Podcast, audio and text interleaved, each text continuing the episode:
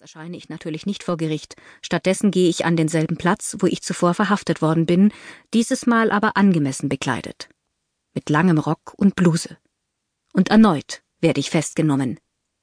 Jetzt sagen die Polizisten, gegen sie ist ein Haftbefehl entlassen worden, da sie nicht vor Gericht erschienen sind. Wie sich später herausstellt, hat der Kunsthändler nochmals Kontakt mit der Polizei aufgenommen und erzählt, dass es sich lohne, mich zu verhaften, da ich sehr viel Geld hätte. Außerdem hätte ich nach meiner Freilassung schlecht über die Beamten gesprochen.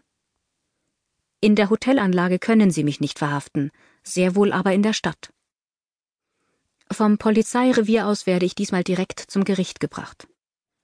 Dort muss ich nochmals 3000 Schilling bezahlen, um den Fall in den Akten verschwinden zu lassen. Noch einmal 3000 bekommt die Polizei für die erneute Verhaftung. Das Geld habe ich dabei und kann es gleich bezahlen. Insgesamt kostet mich dieser Unsinn 120 Euro und zwei Tage meines Urlaubs. Das Ganze ärgert mich so sehr, dass ich wütend dem Taxifahrer davon erzähle. Er weiß, wo diese Polizistin zum Friseur geht und bietet mir gegen ein mickriges Honorar an, ihr aufzulauern und sich von zwei Männern verprügeln und vergewaltigen zu lassen. Ich überliege hin und her und willige schließlich ein, falls die Tat erst an meinem Abreisetag ausgeführt würde. Dann aber kriege ich doch noch die Kurve und mache einen Rückzieher. Zum einen könnte ich nicht damit leben, wenn etwas schiefgehen und die Frau dabei umkommen sollte. Zum anderen will ich nicht riskieren, dass irgendwer mich verriete und ich dann als Schwerkriminelle nicht mehr ausreißen dürfte. Außerdem würde ich durch die Tat erpressbar und müsste womöglich noch sehr viel Geld mehr draufzahlen. Vielmehr entscheide ich mich nach diesem Vorfall in Kenia keinen Urlaub zu machen, sondern in Zukunft nur noch direkt meine Eltern zu besuchen.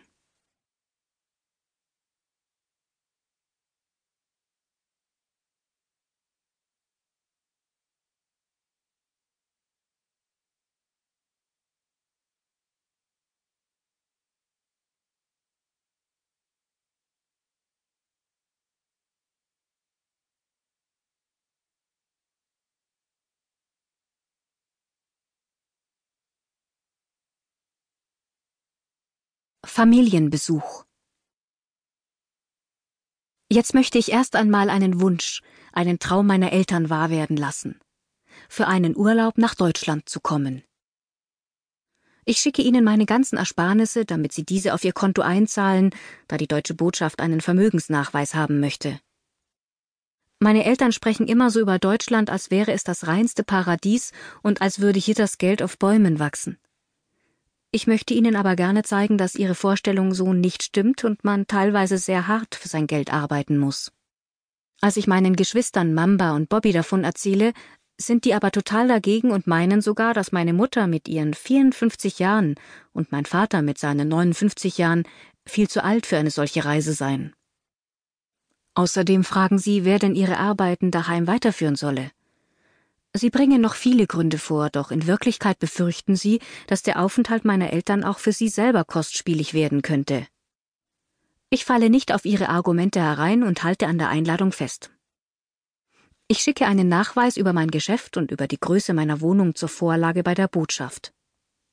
Auf die Frage, wie viele Kinder sie hätten, geben sie nur mich, die Einladende, dazu Mamba und Bobby an. Meine andere Schwester Nelly dürfen Sie nicht erwähnen, weil sie bei ihrem Asylantrag falsche Daten zu ihrer Person angegeben hat. Nach einer Woche sollte das Visum genehmigt sein. Doch es wird abgelehnt.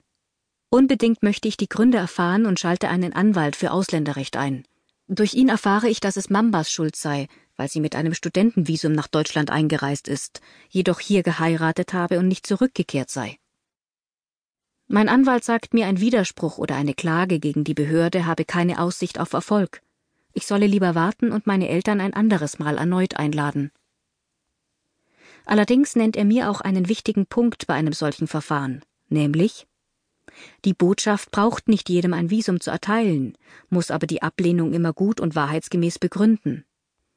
Da die Begründung der Botschaft aber unzutreffend ist, bin ich mutig und lege Widerspruch ein.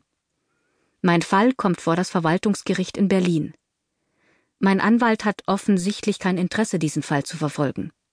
Da bitte ich ihn, mir die Akten zu übergeben, damit ich wenigstens selbst meine Eltern verteidigen kann. Bei der Verhandlung sitzen mir vier Leute vom Auswärtigen Amt gegenüber. Ich sage,